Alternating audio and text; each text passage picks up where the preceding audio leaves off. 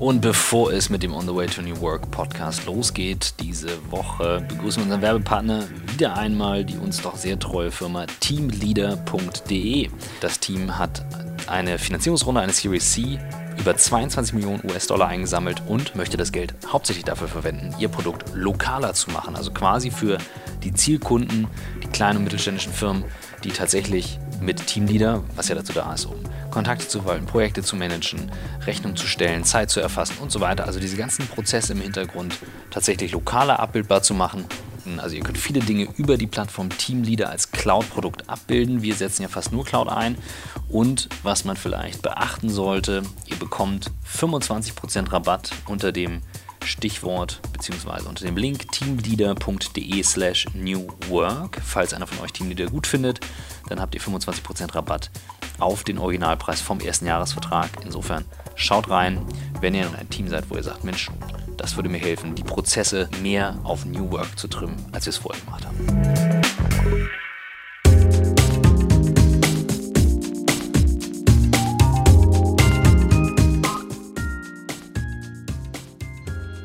Herzlich willkommen zum On the Way to New Work Podcast mit Michael Trautmann und Christoph Magnussen. Und wir sitzen im Büro von Dalia Das, Gründerin und Geschäftsführerin Neue Fische.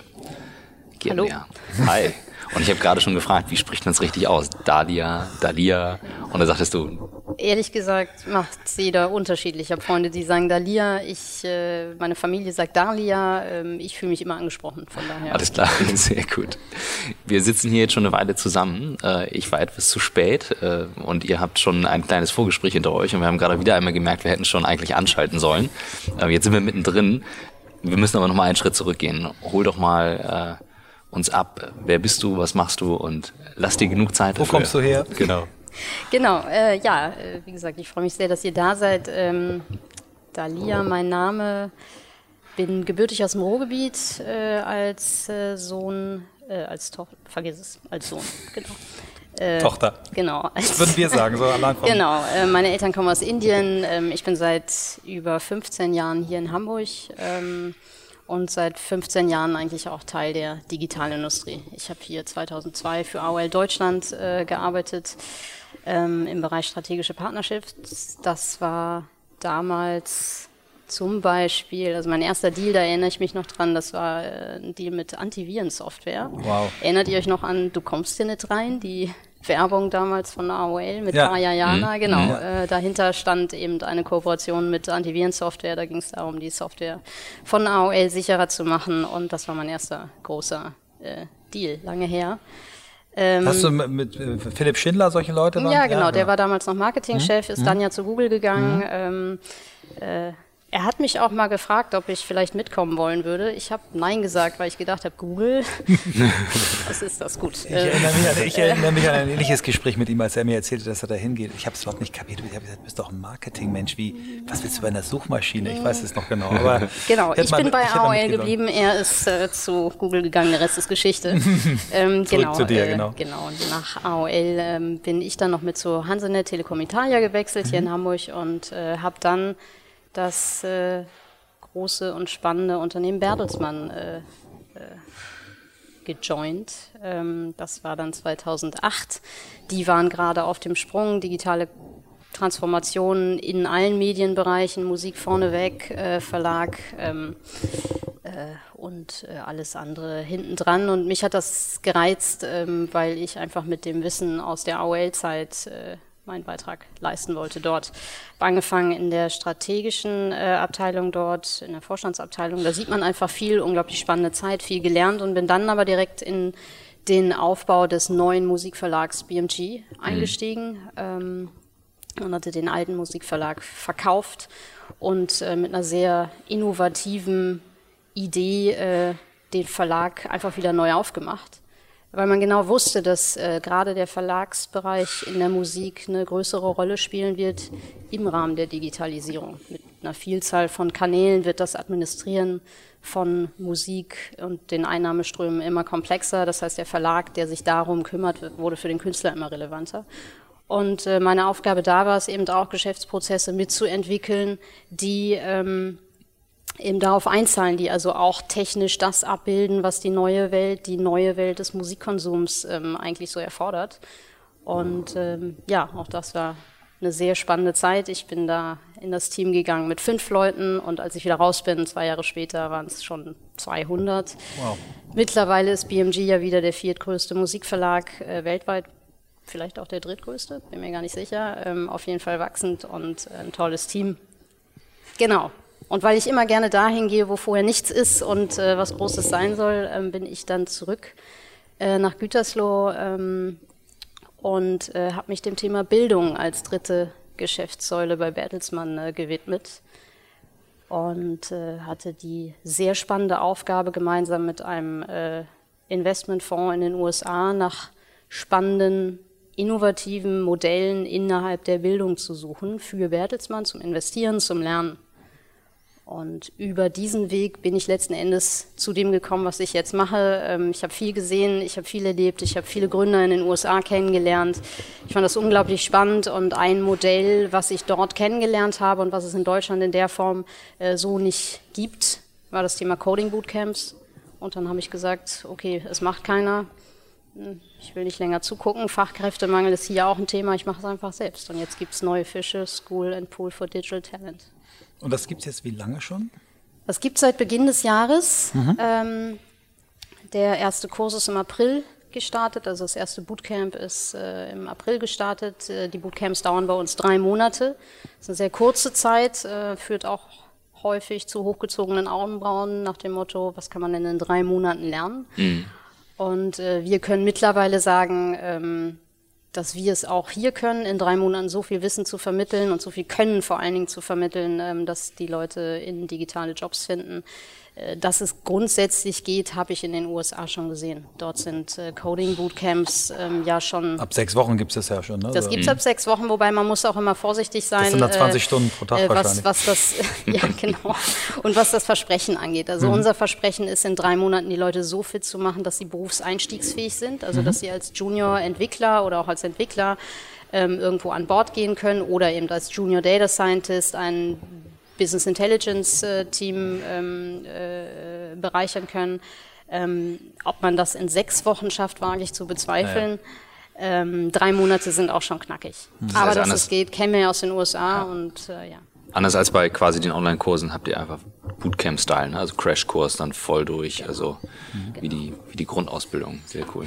Bleiben wir mal, du hast es wirklich sensationell gut gemacht, eine Geschichte erzählt, dass man da gar nicht unbedingt jetzt sofort zurückspringen muss. Wir kommen bestimmt später noch zu einzelnen Stationen. Bleiben wir mal gleich bei Neue Fische, weil wir hier sitzen, weil es uns sehr inspiriert. Ähm, Christoph hat es so despektierlich, wir sitzen hier in deinem Büro, wir sitzen hier in einem total geilen Open Space Bereich.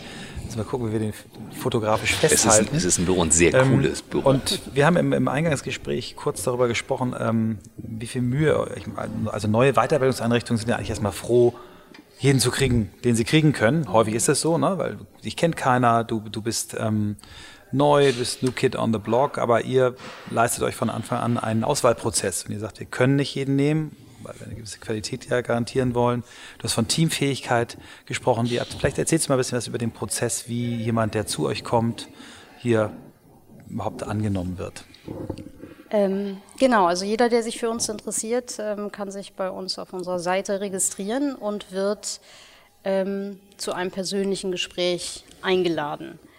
Ähm, persönlich deshalb, weil wir glauben, dass Lebensläufe und äh, Papierdokumente wenig darüber aussagen, was der Mensch dahinter eigentlich ist und was ihn motiviert und äh, wie er tickt und warum er ähm, zum Beispiel Coden lernen möchte.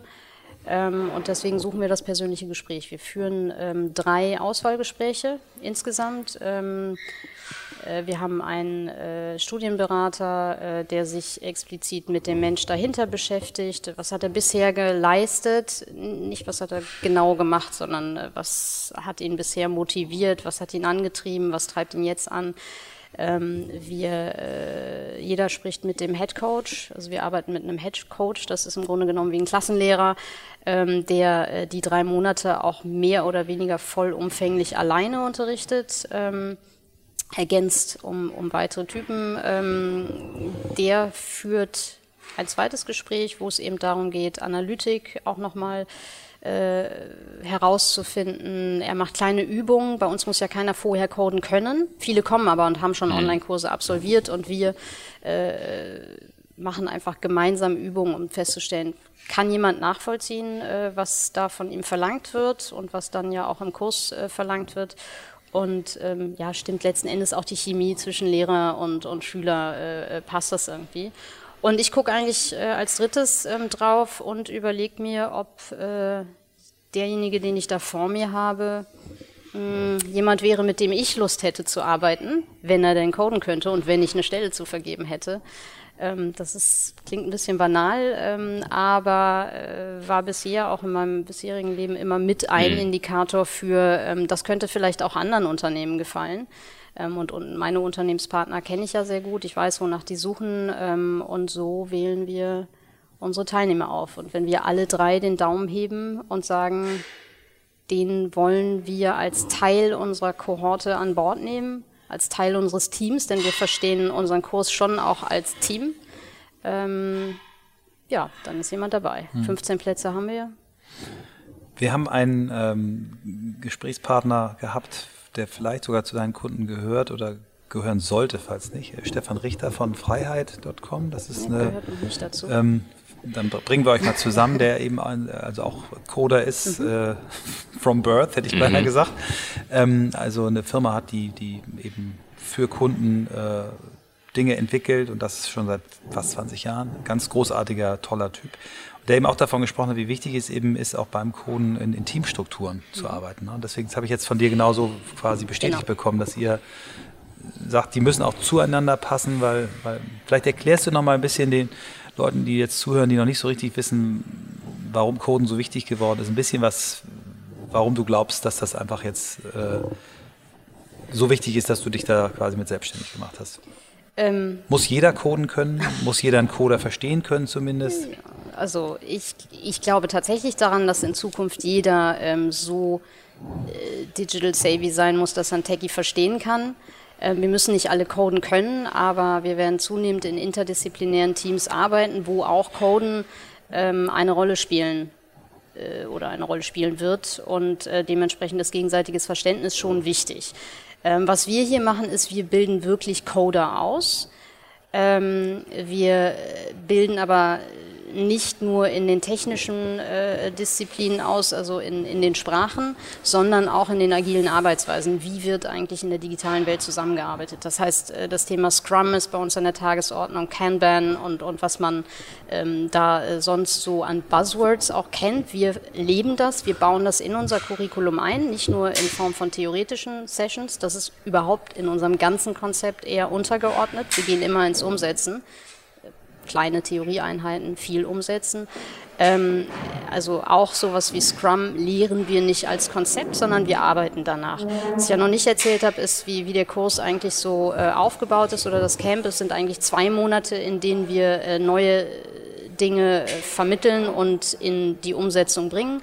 Bei uns macht jeder Wochenprojekte, um das, was in der Woche auch anstand, umzusetzen, sichtbar zu machen, wird Teil eines Git-Portfolios, was er später im Bewerbungsprozess dann auch ähm, äh, vorweisen kann. Und der letzte Monat ist dem gewidmet, dem Abschlussprojekt gewidmet. Und wir haben das, oder ich habe das ähm, äh, in Anlehnung an das alte gute Handwerk äh, digitales Gesellenstück genannt. Geil. Super. ähm, weil Coden äh, ist eine Art Handwerk mhm. und hat äh, viele äh, Dinge, die man drauf haben muss, mhm. wenn man dann ein guter Coder wird. Und das unterscheidet sich aber nicht wirklich von dem, was der Tischler können musste, ähm, mhm. wenn der sein digitales Gesellen, also dann eben nicht digitales Gesellenstück ähm, produziert hat. Äh, der hat am Ende einen Schrank gebaut und ja. der hat einen Plan gemacht, wie der Schrank sein soll.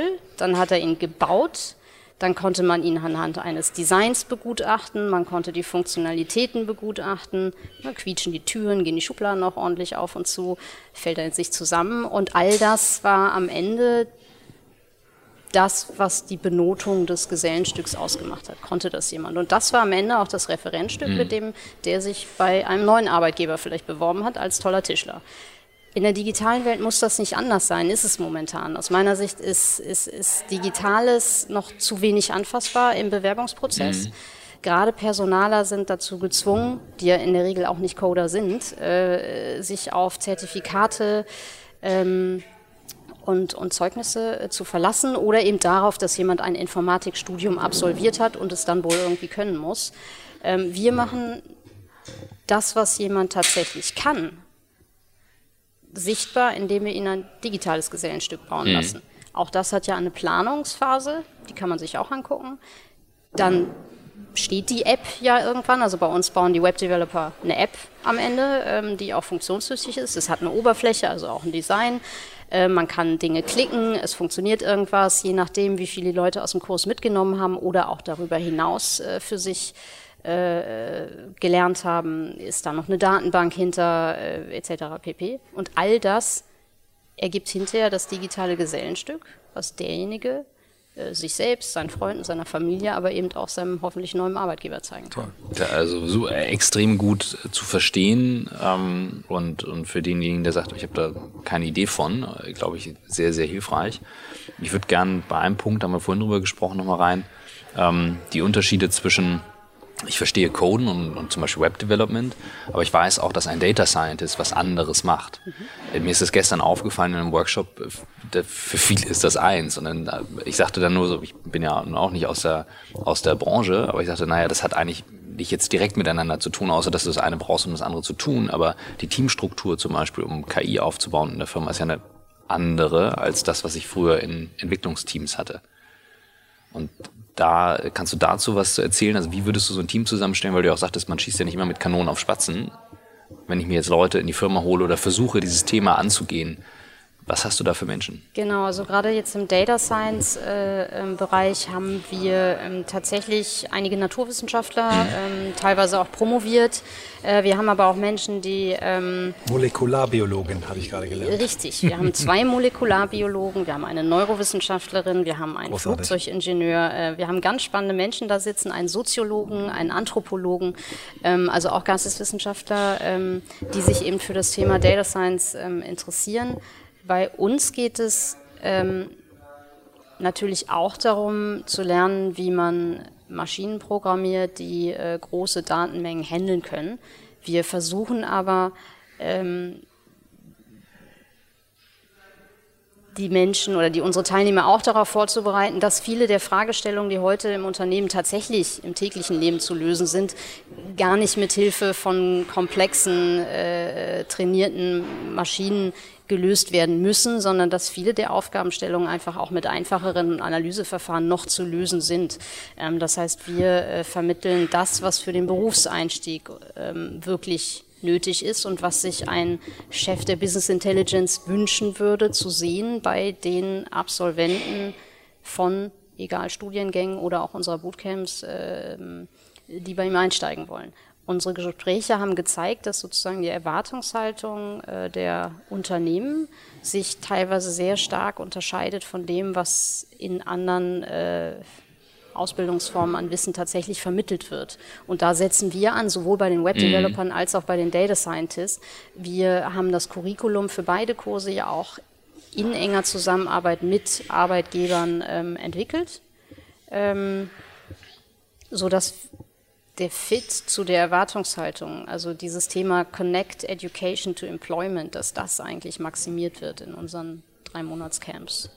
Vielleicht gehen wir noch mal ganz kurz an den Start. Junger Mensch oder auch jemand in meinem Alter, der auf einmal das verspürt und sagt, ich finde irgendwie Coden cool, ich würde da gern was drüber lernen. Ähm, viele ist das ja eine, eine sagen wir, der normale Absolvent, gibt es eine, eine Einstiegshürde, die heißt, oh Gott, Wirtschaftsinformatik oder Informatik, äh, da muss man doch ganz viel Mathe können. Äh, das ist doch nur was für so Superbrainies. Ähm, vielleicht kannst du noch mal so ein bisschen was sagen, was jemand, der keine Vorerfahrung hat, aber sagt, Apps entwickeln fände ich irgendwie toll, äh, Teil dieser digitalen Welt zu werden und zu programmieren fände ich toll, aber keinerlei Vorbildung. Was sollte der für Talente mitbringen, für Eigenschaften mitbringen? Ist Mathe wirklich so wichtig oder was ist eigentlich wichtig für jemanden, der Coden lernen möchte? Also für jemanden, der äh, JavaScript, also sprich Web Development äh, lernen will, ist Mathe wirklich nachgelagert. Und da fängt der große Irrtum schon an. Also deswegen äh, haben wir sinkende Studierendenzahlen im, im, im Informatikbereich, äh, weil die große Angst der Mathe ähm, ganz viele Leute abschreckt. Für ein Informatikstudium ist tatsächlich Mathe auch ein essentieller Bestandteil, aber fürs Coden ähm, nur bedingt. Und äh, wir schneiden natürlich in einem Drei-Monats-Kurs ganz viele Dinge raus, ähm, die auch in Abstimmung mit, mit, mit großen Arbeitgebern äh, nicht zwingend nötig sind. Und, und dementsprechend ist äh, äh Mathe explizit keine Zugangsvoraussetzung mhm. für uns. Ähm, bei den Data Scientists ist es ein Stück anders. Da äh, ist es uns natürlich sehr lieb, wenn gewisse statistische Grundkenntnisse vorhanden sind.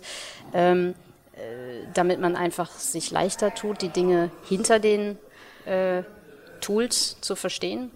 Ähm, gerade für die Webentwickler nicht vonnöten. Viel wichtiger, und das gilt wiederum für beide Kurse, ist die Motivation, das wirklich lernen zu wollen. Äh, die Mo Bereitschaft, wirklich in das Thema abzutauchen. Also wir hören das wirklich, und das ist jetzt kein blöder Spruch, wir hören das wirklich von unseren Teilnehmern, dass jemand kommt und sagt, ich habe äh, gestern Nacht davon geträumt vom Code. Ähm, das ist aber gar nicht schlimm, weil unsere Lernerfahrung hier ist so intensiv und so äh, auch umsetzungsorientiert, dass sich das nachts einfach äh, äh, verarbeitet ähm, und man aber am nächsten Morgen mit äh, einem neuen Boost mhm. an den Start gehen kann. Ähm, das ist beim Konzept Bootcamp auch ein Stück weit so gewollt. Das heißt also, diese Bereitschaft, sich auf so eine intensive Zeit einzulassen, das ist eigentlich das Zweite. Also Motivation, die Bereitschaft, sich darauf einzulassen. Das Dritte ist wirklich Teamfähigkeit. Wir gehen hier gemeinsam im Team und damit meine ich die Klasse, durch Höhen und durch Tiefen. Mal ist es für den einen leichter, äh, etwas zu verstehen, mal für den anderen. Und wir setzen schon darauf, dass die Gruppe sich auch gegenseitig hilft. Die arbeiten eben viel in kleinen Teams zusammen, also auch diese 15 Leute arbeiten nochmal in kleineren Teams zusammen.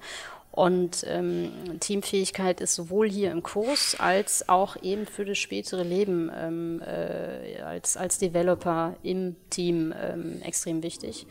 Und gut, ein gewisses analytisches Grundverständnis ähm, setzen wir schon auch voraus, denn man braucht zwar keine Mathematik, aber man muss ein Gespür haben für Struktur, für Genauigkeit ähm, im Code. Man muss in der Lage sein, Fehler zu erkennen. Ähm, kennt ja noch diese Suchbilder, ne? findet den Fehler, hier mhm. fehlt die Ente und hier fehlt ein Blatt oder so. Ähm, äh, genau, also man muss in der Lage sein zu erkennen, da fehlt ein Semikolon und deswegen funktioniert der ganze Kram mhm. nicht. Ähm, das das sind die wichtigen äh, wenn, ich habe gestern ähm, gelesen, äh, kam bei uns ähm, in den internen Chats, schrieb einer, ähm, jetzt geht's in die nächste Stufe. Google hat ja gesagt, ne, AI ist the topic und sagt, okay, wir machen alles da drauf. Jetzt sind wir, glaube ich, gestern drei Plattformen gelauncht im HR-Bereich, irgendwie Talentsuche, Talentauswahl, noch irgendwas. Also die geben gefühlt also Gas auf mhm. dem Thema. Ähm, Hast du das Gefühl, in, weil das so ein wichtiger Bereich ist, gibt es ein Ungleichgewicht und einige Firmen sind einfach signifikant weiter? Oder sagst du, das Feld ist noch so groß, so offen, die Spielwiese ist so riesig, äh, everything is possible? Ich glaube, everything is possible. Ähm, einige sind natürlich weiter äh, voraus, weil sie sich das auch schon eher auf die Agenda gesetzt haben. Ähm, auch hier ist der Fachkräftemangel immer äh, die, die Bremse. Ähm, wenn ich nicht genügend Leute finde, kann ich äh, noch so innovative Konzepte auch gar nicht, mhm. gar nicht, äh, gar nicht umsetzen. Äh, das heißt, nicht jedes Unternehmen, was schon KI schwieriges Wort auch, ähm, denkt, äh, ist, mhm. ist eigentlich bereit, das tatsächlich in die, in die Tat umzusetzen. Ähm, es wird aber auf jeden Fall eine zunehmend große Rolle spielen. Ähm, wir werden das hier bei uns im Camp auch abdecken. Wir haben jetzt ja den, ich nenne ihn mal Einsteigerkurs. Ähm, Data Science äh, bis hin zu einem gewissen Punkt und wir werden auch nochmal einen Kurs äh, konzipieren, Data Science für Fortgeschrittene, mhm. ähm, um einfach noch eine Stufe weiter in Richtung Deep Learning, in Richtung NLP ähm, zu kommen. Das schafft man in drei Monaten auf Einsteigerniveau nicht. Denn was unseren Camps ja ganz, äh, also was, was uns ja ganz wichtig ist, dass die Leute hier wirklich rausgehen und was können und nicht alles mal gehört haben. Mhm. Weil davon haben wir schon ganz viele. Und das gibt es an der klassischen ja. Uni auch. Man hat immer alles gehört, man hat fünf verschiedene Anwendungsmöglichkeiten. Man könnte dies machen, man könnte das machen, aber wenn es dann darum geht, wirklich eine Sache zu machen, dann scheitert es ganz oft. Und das soll bei unseren Absolventen nicht der Fall sein. Ähm, ja. Wenn also mich interessiert immer besonders, okay, äh, wie bringst du es in die Anwendung? Deswegen äh, ist das Musik in meinen Ohren, dass du sagst, du musst es können. Ähm, das klingt so ein bisschen, äh, ne, du hast Gesellenstück gesagt, Handwerk. Ähm, was würdest du sagen in die nächsten, wenn du jetzt mal so auf zehn Jahre schaust? Und äh, jetzt sitzt hier Michael und sagt, er will gerne Coden lernen. Ähm, vielleicht fällt mir das irgendwann auch ein. Wie, wie entwickelt sich dieses Bildungsfeld weiter? Das ist ja, also wenn wir jetzt an New Work denken, lebenslanges Lernen, das ist ja erstmal auch wieder eines dieser Buzzwords. Du bringst es in die Umsetzung, aber drei Monate sich rausnehmen, vielleicht mit Family oder Job oder wie auch immer, sportlich. Und wenn ich das jetzt mir überlege, ich mache das alle zehn Jahre oder vielleicht alle fünf Jahre oder alle zwei Jahre, weil sich das Wissen so stark erneuert, wie sieht das aus? Ich glaube, dass es tatsächlich verstärkt solche Formate geben wird. Auch dieses Bootcamp-Format, auch in drei Wochen, äh, drei Monaten Vollzeit. Mhm. Ähm, ähm, weil man für diesen wirklichen Change, ähm, wo es nicht darum geht, ich möchte von etwas, was ich schon weiß, noch einen Tick mehr lernen. Mhm. Immer dann, wenn ich mich wirklich grundlegend verändern will und einen Karriereshift machen will, äh, äh, werde ich mir eine gewisse Zeit dafür nehmen müssen, ähm, alles andere läuft im Sinne von Abendkurs und so weiter nebenher. Wir haben viele Leute, die im Abendkurs angefangen haben oder die online neben ihrem eigentlichen Job äh, angefangen haben, Coden zu lernen, mhm. die alle vor ja, vor der Wand stehen und sagen, äh, ich komme hier nicht weiter. Es ist, ich schaffe es einfach nicht. Ähm, mein Kopf ist voll mit den alltäglichen Dingen. Ich muss mich rausnehmen. Und weil ich das so sehr will, äh, nehme ich mich dann raus für drei Monate und konzentriere mich. Und drei Monate sind wirklich nicht lang, wenn ich auf mhm. ein Berufsleben gucke, das irgendwie bis naja, je nachdem, wie sich das mit der Rente und so entwickelt, 65, 67, keine Ahnung. Äh, ich tippe eher auf äh, deutlich über 70. Also äh, ich hoffe zumindest für mich. Genau, also zumindest werden wir auch alle älter. Das ist schon mal eine gute Voraussetzung, dass wir auch länger arbeiten können. Aber in dem Zuge werden wir uns immer wieder mal ähm, neu erfinden müssen. Und äh, diese, diese drei Monatserfahrung ist auf jeden Fall eine, die ähm, zunehmend ähm, auf Interesse sto stoßen mhm wird. Wir haben ja viele Quereinsteiger. Wir haben die studierte Theaterwissenschaftlerin im Kurs gehabt, die zehn Jahre Verlagswesen gemacht hat, jetzt mit 35 gesagt hat, ich will mich neu orientieren. Mhm. Und wir wissen alle warum, weil es auch nicht leichter wird im, im Verlagswesen, wenn man nicht digital ist. Ähm, die hat unseren Kurs belegt und hat im ersten Monat, nö, die hat sogar im, noch während des Camps ein Angebot von der Digitalagentur gehabt. Sie hat sich rausgenommen, sie hat sich intensiv damit beschäftigt. Mhm. Ihr lag das Format Bootcamp auch einfach, sie hat das Maximale mitgenommen und ist direkt abgebogen auf eine äh, neue Karriere. Und vielleicht fällt ihr in zehn Jahren wieder ein, nochmal abzubiegen. Mhm. Und ähm, es wäre schön, wenn es dann noch mehr Bootcamps gäbe für unterschiedlichste Themen. Das, ähm, genau. Also genau, und genau in die Richtung wollte ich, weil ich habe noch den Satz im, im Kopf von von einem Vater einem, eines Studienkollegen, ähm, der rausging, es war in einem Hotel ähm, und wir hatten eine Konferenz organisiert und der sagte dann so, ja, ihr seid jetzt so im Bachelor und jetzt in einem Master, dann solltet ihr euch festlegen und den Weg, den müsst ihr dann durchgehen. Ganz schlimm. Ganz, und das ist jetzt natürlich ein paar Tage her bei mir, ne? Mhm. also nichtsdestotrotz nicht ewig. Und habe ich gedacht, wow, das ist so tief drin, das ist so tief drin, was wir da unseren Kindern beibringen und sagen, du hast die Ausbildung und das bist du und dann kriegst du die Schublade und sagst, Michael, du bist jetzt äh, für den Rest deines Lebens äh, Marketing, Brand, Werbung und äh, nicht Coder. So, und jetzt kommt, jetzt kann Michael sich hier bewerben. Jetzt kann er. Das hat er gerade schon, das hat er gerade schon, bevor wir auf den Knopf gedrückt bevor, haben. Bevor, genau. bevor, ich gesagt, Mensch, gibt es nicht auch mal so ein Abendprogramm? Von, also, sofort hat sie mir sofort den, also ich habe ganz spannend, ich habe ein Buch, das habe ich hier schon häufiger im Podcast erwähnt, es gehört wirklich zu den fünf Büchern, die mich am, am tiefsten beeindruckt haben von einem äh, Informatikprofessor aus den USA, Cal Newport. Ähm, der heißt, ähm, äh, oder das Buch heißt Deep Work. Und der beschreibt dort ähm, einen, einen Typen, der irgendwie im Banking, Finanzbereich tätig war, total unglücklich war und der dann irgendwie von heute auf morgen gesagt, ich will Coden lernen. Der sich erstmal sechs Wochen eingeschlossen hat, alles gelesen hat über dieses Thema, was es gibt. Und, und er hat es als Beispiel für, wenn du dir ein Thema erschließen willst oder wenn du die Dinge wirklich tief durchdringen willst, dann musst du eben dieses, diese totale Fokussierung haben. Und er hat dann eben auch so ein Bootcamp gemacht mhm. und hat danach innerhalb kürzester Zeit sein altes Gehalt verdreifacht, mhm. weil es einfach so, ein, so, eine, so eine Riesenlücke ist. Und ich würde gerne nochmal auf, diesen, auf diesen, diese Art, das zu lernen, zurückkommen. Computersprachen heißt es. Hat es was mit Sprache lernen zu tun? Ist es so, dass ich Vokabel lerne? Ist es so, Ähm, vielleicht kannst du das noch ein bisschen erklären.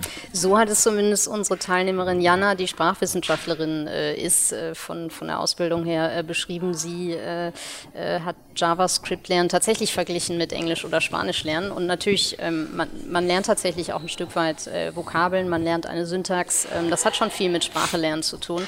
Man bringt die Sprache aber eben sehr schnell in den Kontext der, der Anwendung und letzten Endes des, des, des Outputs. Und das Schöne ist halt eben, dass man den Output ja auch direkt sichtbar machen kann. Mhm.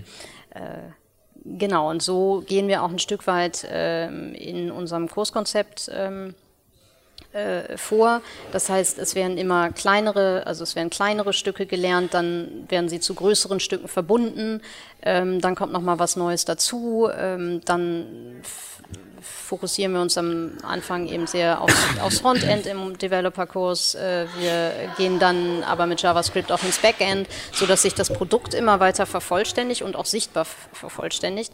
Das heißt, ähm, die Erfolgserlebnisse sind einfach auch Woche für Woche da.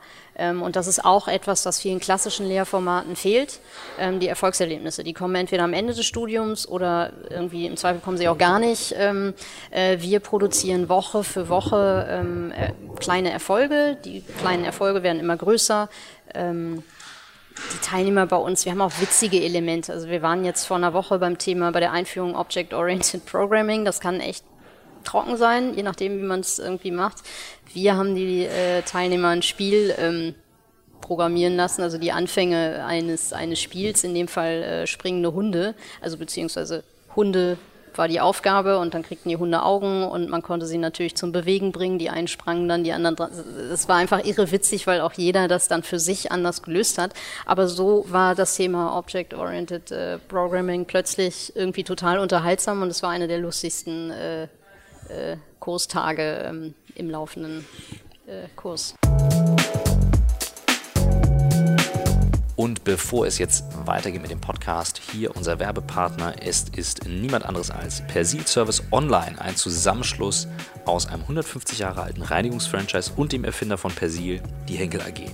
Worum geht es hier? Es geht um einen deutschlandweiten Reinigungsservice mit Abholservice. Das heißt, ihr fordert unter der Domain geschickt-gereinigt.de euren Karton an, packt alles rein, was ihr an Wäsche habt, schickt den Karton los, beziehungsweise er wird abgeholt und habt dann die Möglichkeit, es zurückzubekommen und in der Zwischenzeit gar nichts zu machen, außer abzuwarten. Völlig entspannt. Ihr könnt zum Beispiel Podcasts hören, ihr könnt Videos schauen, ihr könnt Kaffee trinken, was ihr wollt.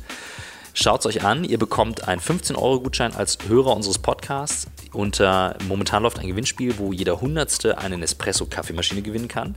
Eben nach dem Motto Kaffee trinken statt Wäsche waschen. Läuft noch bis zum 26. Oktober. Insofern probiert es aus, holt euch den kostenfreien Waschkarton und testet das Ganze. Insofern viel Spaß bei geschickt-gereinigt.de. Was, was ist dein, dein Antrieb und deine Motivation? Du hast gesagt, äh, du willst gucken, was motiviert die Leute, wenn sie zu dir kommen, aber was motiviert dich? Es klang, also du hast eine so ruhige, entspannte Intro gemacht, das war wie so ein Weg, der ging so durch, alles wie Butter, zack, äh, bis heute. Ähm, ich glaube, da sind genug Leute dabei, die gerne wissen würden, was, was ist hinter dem Menschen und wie hast du das erlebt? Ähm das Schöne ist, dass ich immer äh, und gerade zuletzt in der Zeit in den USA äh, gesehen habe, dass man einfach selber machen muss, mhm. wenn man Dinge verändern muss. Es gibt viele Leute, die darüber reden, über den Fachkräftemangel, ähm, über äh, Probleme in der Bildungspolitik, ähm, aber es gibt eigentlich viel zu wenig Leute, die äh, sich ranmachen und das Thema äh, lösen. Das ist auch nicht leicht. Bildung ist jetzt nicht Ne, und gerade wenn es nicht technologisch sind, wir sind ja hier so ein Präsenzformat, mhm. das klingt ja fast schon oldschool, ne? man kommt hier hin jeden Morgen und man geht abends auch erst wieder weg.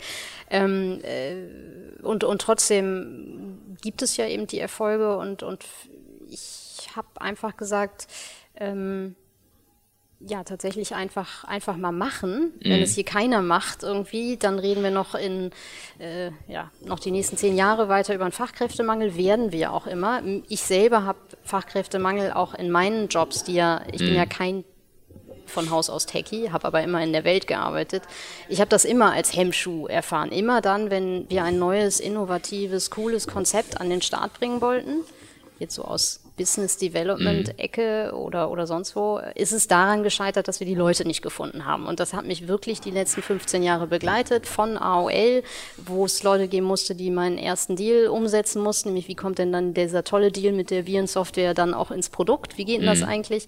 Das hat äh, viele Leute beschäftigt. Äh, das hat äh, bei BMG äh, äh, war das war das eben essentiell, äh, ein essentielles Problem. Ähm, äh, und es ist überall woanders, wo ich spreche, ist das einfach das Thema. Die digitale Transformation wird einfach gehemmt und es gibt ja Wege, um, um das zu machen. Und traditionelle Institutionen sind einfach zu groß und zu schwerfällig, um, um da wirklich äh, als Erste sich bewegen zu können. Die bewegen sich ja auch. Auch Unis werden moderner. Du hast ja gerade auch von der, von der Leuphana mhm. In, in Lüneburg berichtet. Die gehören ja wirklich mit auch zu den äh, Vorreitern da äh, der, der Innovation. Aber das ist halt eben sehr lang langsam. Wir haben aber jetzt einen Fachkräftemangel und ähm, auch hier das Softwareunternehmen Koyo, bei dem wir auch gerade äh, sitzen. Ich bin ja im Coworking Space hier äh, mit denen, äh, auch ein ganz spannendes Thema. Mhm. Ähm, äh, hat, findet auch keine Leute. Die zahlen mhm. Gelder, damit Leute zu ihnen kommen, also Entwickler. Und, und äh, die Entwickler, die schon da sind, sind teuer. Die haben auch alle Nase lang das nächste Angebot. Das ist ganz schwierig. Das heißt, wir, mhm. und so kam ja übrigens auch der Name zustande hat noch keiner gefragt irgendwie. Stimmt, eigentlich ja. werde ich immer gefragt, Kommt warum noch. ich, Na, warum wir eigentlich so heißen, wie wir heißen. Aber ähm, ich kann auch auf die Frage warten. Aber nee, im, im Grunde genommen, äh, genau. Also wir reden ja alle davon, dass der Personalteich so leer gefischt ist. Ah. Und diesem Terminus bin ich ganz oft begegnet. Und mhm. äh, ähm, nachdem mein erster Name irgendwie mit Handwerk zu tun hatte, äh, digitales Gesellenstück und so weiter, bin ich dann aber irgendwie dazu gekommen, dass äh, neue Fische für den Personalteich zu machen äh, eigentlich auch eine coole Geschichte ist. Und als Hamburgerin, so fühle ich mich zumindest, äh, ist neue Fische ja auch ein ganz cooler Ja, absolut. Können wir uns mit dem, mit dem Blackboat zusammentun. Ich weiß noch nicht, welche Rolle wir da spielen, aber ähm, irgendwie mit Wasser hat es auch zu tun. Ähm, was, was waren aber deine größten Hürden auf dem Weg? Also jetzt für jemanden, der sagt, boah, krass, ähm, krasse Karriere, krass viel erlebt, ähm, wenn du jetzt mal zurückreflektierst und sagst, abgesehen von Personalmangel und, und den Erlebnissen, wo sagst du, das waren entscheidende Punkte meiner Karriere, wo ich gemerkt habe, ich will was anders machen, weil du hast schon viel gesehen und erlebt, auch in der letzten Digitalphase. Hm. Ähm ich glaube, dieses Thema selber ein Unternehmen zu haben und selber entscheiden zu können und selber Leute zu finden, das ist schon ein Antreiber gewesen, mhm. auch diesen letzten Schritt zu gehen, selbst ein Unternehmen zu haben, also nicht Startups zu begleiten und nicht im Großkonzern äh, zu sein. Das war ein Thema. Äh, ein großes Thema ist äh, für mich tatsächlich auch äh, Familie ähm, gewesen. Ich bin ja Mutter geworden, äh, irgendwann auf dem äh, Weg mit, den, mit den vielen Schritten und habe da auch festgestellt, dass das ein wichtiger Teil in meinem Leben ist und dass ich dem eben auch genug ähm, äh, Flexibilität zumindest einräumen will. Viel mehr Zeit habe ich jetzt auch nicht, ähm, aber zumindest äh, äh mehr Flexibilität. Ähm, habe einen kleinen Sohn ähm, der hier auch ab und zu mal auf dem Campus ist. ist der jüngste neue Fisch. Der jüngste ähm, Coder. der, der, jüngste Coder, genau. Der wird, der wird garantiert irgendwann mal coden. Ähm, da bin ich mir relativ sicher. Und äh, ja, äh, und bei der Umsetzung dieser konkreten Idee ähm, war äh, tatsächlich äh, äh, das Thema qualifiziertes Lehrpersonal zu finden, mhm. ähm, wenn man es so nennen möchte. Ich verstehe meine Lehrer ja eher als Coaches, Mentoren für, für mhm. die Teilnehmer. Aber das ist tatsächlich ein Thema, denn Entwicklermangel gibt es ja sowieso schon.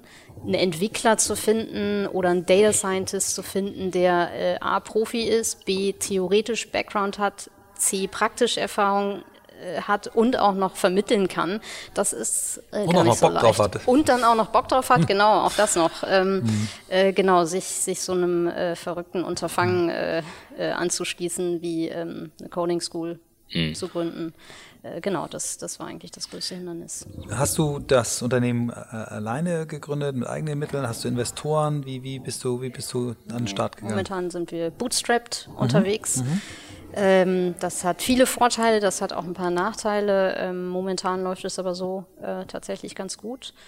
Ähm, und ähm, ja, je nachdem, was, was wir so vorhaben, kann ich mir auch vorstellen, im nächsten Jahr Investoren mit an Bord ähm, zu nehmen. Hallo Investoren. Ähm, Kannst du schon mal zwei Euro von uns bitte ähm, Aber momentan tatsächlich ja, bootstrapped, um einfach, um einfach zu sehen, ob es geht. Ja. Ähm, ja. Ja, Erfahrungs also für mich auch eine Riesenmotivation. Ne? Ich habe jetzt die jetzige Firma auch ohne Investoren gegründet. Du hast dann eben die Freiheit, du hast gerade davon gesprochen, habe ich mehr Freiheit und wie kann ich gestalten? Und, ja. ja, es ist tatsächlich, geht es bis dahin, wir hatten ja im ersten Kurs 15 Plätze und wir haben nur 14 belegt und es mhm. war ein unglaublicher Luxus, entscheiden zu können, dass ich auf den äh, 15. Äh, äh, Umsatz dann ja letzten Endes äh, verzichten kann, weil wir haben einfach nicht den passenden 15. Mann oder Frau äh, für diesen Kurs äh, gefunden. Konnte zu viel, konnte zu wenig, mhm. passte irgendwie vom Typ her nicht so in die Gruppe, war kein Teamplayer, was auch immer. Also mhm. alles, was ich gerade genannt habe. Wir konnten einfach den passenden äh, Platz da nicht äh, vergeben und es war toll, ihn auch nicht vergeben zu müssen. Mhm. Ähm, um damit auch nicht der Gruppe zu schaden letzten Endes und dem Gruppenerfolg zu schaden. Also ihr wisst, genau, einer kann ja ganz viel kaputt machen, wenn es nicht mehr der richtige ist. Ne? So Wir haben ja im Vorgespräch auch kurz darüber gesprochen, dass ja für viele, die sagen wir mal, ihr Studium abbrechen oder Zwischenjobs oder sagen, ich, ich will den Job nicht mehr, also die, die irgendwie ja weiterlaufende Kosten haben, dann hier drei Monate hinkommen, nichts verdienen in der Zeit, sondern neue Kosten produzieren, dass du auch einen sehr modernen Ansatz gewählt hast, äh, den Menschen, die vielleicht das nicht auf dem Konto liegen haben, äh, die Gebühren, die sie für dein, deine Kurse brauchen, auch da zu helfen. Vielleicht erzählst du das nochmal kurz, weil ich das sehr innovativ und toll finde. Ja, äh, also das Ganze bezahlbar zu machen, ähm, war, war mir von Anfang an wichtig. Also noch vor der Gründung habe ich mich darum gekümmert, wie kriegt man das so hin, dass sich das auch nicht die typischen Rich Kids nur leisten können, sondern eben wirklich jeder, egal äh, wo er gerade steht in der Karriere, ob er äh, frisch Absolvent der Geisteswissenschaften ist oder eben tatsächlich doppelter Studienabbrecher äh, oder hatten wir tatsächlich doppelter Studienabbrecher, hat auch sofort einen Job gefunden. Also ähm, mhm. ähm, äh, oder eben, äh, ich habe schon Familie, bin jetzt irgendwie äh, 30, 40, habe Verpflichtungen, äh, wie geht denn das dann? Unser Kurs kostet normal ja 8.000 Euro, 7.900 Euro. Ähm, wir haben uns aber zusammengetan, und da bin ich auch sehr stolz drauf, äh, mit der Chancen-EG.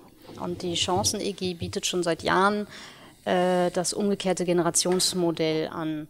Ähm, das ist ja mal entstanden aus der, aus der Uni Witten-Herdecke-Zeit, die ja als erste private Hochschule äh, sich von Anfang an darum gekümmert haben, dass private Hochschulbildung auch bezahlbar sein musste. Und äh, die haben sich mittlerweile geöffnet ähm, äh, als, als Chancen-EG und, und bieten dieses Modell auch schon seit längerer Zeit äh, privaten Hochschulen an, äh, die nicht die Uni Wittenherdecke sind. Mhm. Ähm, und Zeppelin zum Beispiel. Äh, haben äh, waren, waren von unserem Ansatz gerade auch Quereinsteiger, Geisteswissenschaftler, äh, eben auch Abbrecher äh, in diese äh, digitale Welt zu bringen, waren die so begeistert, dass sie gesagt haben, ihr seid der erste Weiterbildungsanbieter, äh, mit dem wir äh, uns zusammentun. Und äh, genau das erlaubt es meinen Teilnehmern quasi kostenfrei zu mhm. studieren. Also die drei Monate kosten gar nichts dann in der Zeit und man zahlt erst dann, wenn man tatsächlich auch einen Job gefunden hat. Und ein Teil meines Versprechens ist ja auch, ihr findet mit dem, was wir euch hier beibringen, auch einen Job. Ähm, also wenn wir auch ein Stück weit dieses Versprechen eingelöst haben, ähm, dann beginnt der Rückzahlungsmodus und zwar einkommensabhängig.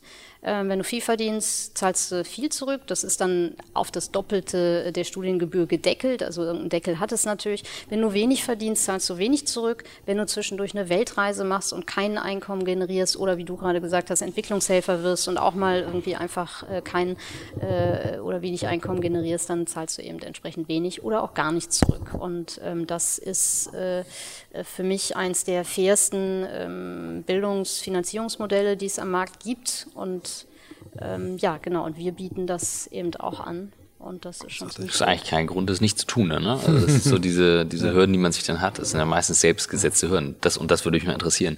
Ähm, Menschen, die dann zuhören und sagen, ah, ich muss da was machen, ich will was ändern, ich will was äh, anders machen. Und dann trotzdem mit Ausreden kommen. Das ist, das muss ja jetzt nicht unbedingt äh, euch betreffen, das kann ja ganz viele Dinge im Leben betreffen. Ähm, ist für mich ein Haltungsthema. Absolut. Und ihr filtert es wahrscheinlich beim Aufnahmeprozess genau. raus, aber wie, wie ist deine Erfahrung damit?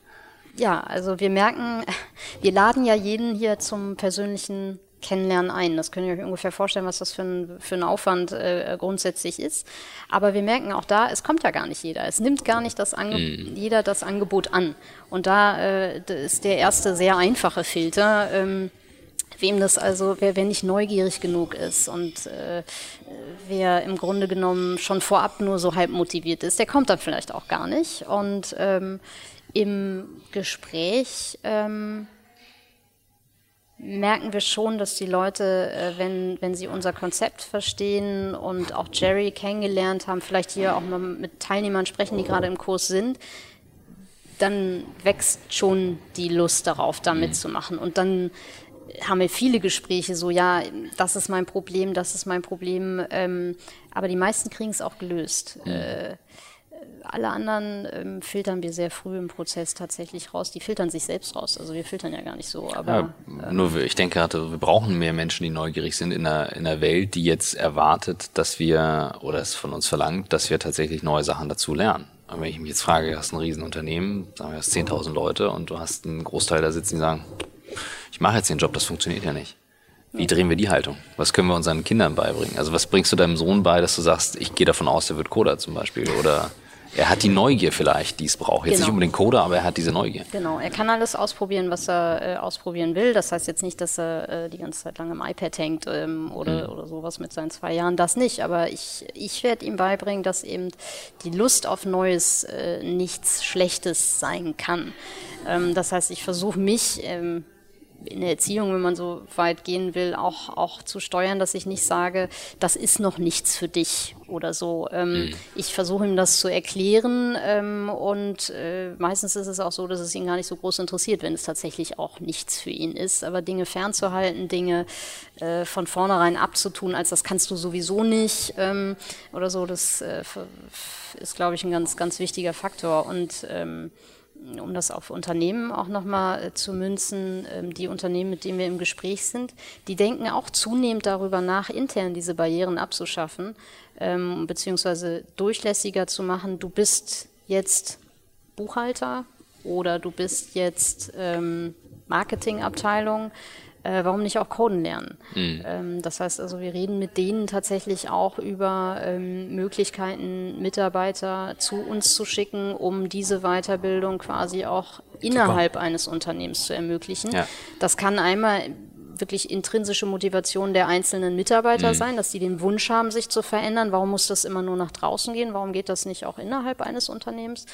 Ähm, das kann aber auch einfach sein, wir reden ja im Zuge der Automatisierung auch immer um über wegfallende Jobs mhm. und gleichzeitig aber über den äh, Bedarf an neuen Jobs äh, durch die Digitalisierung. Wenn man es dahin kriegt, ähm, auch ein, ein Teil derer, die vielleicht im Zuge der Automatisierung überflüssig werden würden, vielleicht, ähm, bin da auch sehr vorsichtig, mhm. ähm, äh, in die neue Welt zu überführen, indem man sie einfach weiterqualifiziert, äh, weil äh, jeder, der die genannten Eigenschaften mitbringt, kann auch programmieren lernen und damit auch in der neuen Welt eine Zukunft finden. Wenn das irgendwie gelingt, ähm, ist, ist das schon ein echter Meilenstein. Das und wir hatten ja darüber gesprochen in diesem Workshop gestern, der mich sehr beeindruckt hat, ähm, wo einer das Stichwort brachte, eben technologische Souveränität oder digitale Aufgeklärtheit. Also wenn ich in der Lage bin zu verstehen, was andere tun und ich bringe das als eine Haltung ins Unternehmen, kann ich nur gewinnen als Unternehmen. Ich kann ja nur gewinnen. Und du hast ein geiles Beispiel, ne? Also,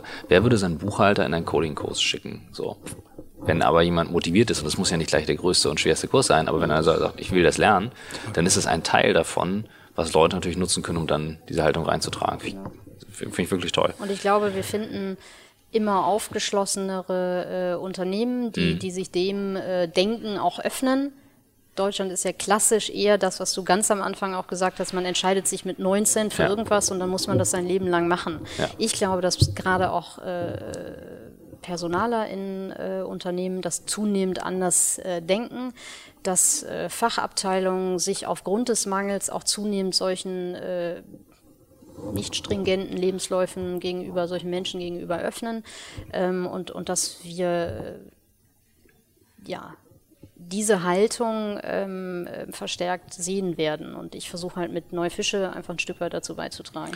Jetzt komme ich wieder mit der bösen Zeit ähm, und äh, habe eine Frage, die mir noch unter den Nägeln brennt. Was tust du für deine eigene Weiterbildung? Inspirierst du dich mit Büchern? Liest du? Gibt es Dinge, wo du sagst, äh, die haben mich berührt in meinem Leben, die mir wichtig sind? Ähm, eigene Weiterbildung. Ich spreche ganz viel mit Leuten. Ähm, ich äh, lese tatsächlich auch viele Bücher, ähm, ganz oldschool. Äh, Was wären deine Oldschool, deine Oldschool Paper-Based Top 3 Empfehlungen? Also jetzt gerade lese ich TC Boyle, die Terranauten, also äh, also äh, genau, ja? äh, Top 2 und 3 fällt mir schon wieder schwer, äh, weil weil es schwer ist, da zu priorisieren. Aber sag mal ein ähm, paar, einfach, muss, muss nicht top sein. Was hat dich beeinflusst, was hat dich bewegt, welche Bücher? Ich habe tatsächlich auch The Circle gelesen, mhm. äh, mhm. was... Äh, habe ich auch, ja. ja äh, was ja auch äh, ganz, eine ganz spannende Welt mhm. äh, beschreibt. Ähm, das ist eines der letzten Bücher gewesen. Ähm, und ganz früher komme ich vom Herrn der Ringe etc. Äh, wow. Äh, Hat genau. noch nicht Herr der Ringe. Nee. Herr der Ringe habt ihr noch nicht gehabt. Habe ich geliebt, habe ich in, in x Ausgaben zu Hause, sowohl in der ja. dreifach gebundenen Version, in der Taschenbuchversion. Mit Schuber. Mit Schuber, ohne Schuber, ja. weil ähm, ich es mehrfach gelesen habe und äh, äh, auch ganz oft das dann vergessen hatte und dann kauft man sich einfach äh, noch ein Exemplar im Urlaub, wenn wow. man es nochmal lesen will. Also äh, großer Herr der Ringe-Fan, ja. Mhm. Äh, was auch immer das jetzt über mich aussagt, das, das genau, können wir den Hörern das oder, ja das, oder euch überlassen. Genau. Äh, genau. Aber äh, auch TC Boyle ist gerade sehr äh, schräg. Ja. Also wir wünschen dir und den neuen Fischen, die du hier ausbildest, alles, alles Gute. Wir, wir wissen und fühlen und spüren, dass du einen ganz großen äh, Impact hier entwickeln kannst. Und wenn wir irgendwie helfen können, und ich glaube, der Podcast kann eine kleine erste Hilfe sein, dann lass es uns wissen. Und ja, wir sind ganz begeistert und dankbar, dass wir heute hier sein durften. Ja, vielen Dank, dass ihr hier wart. Ähm, ich fühle mich geehrt. Äh, und äh, hoffentlich kommt ihr bald nochmal wieder. Machen wir. Danke. Machen wir.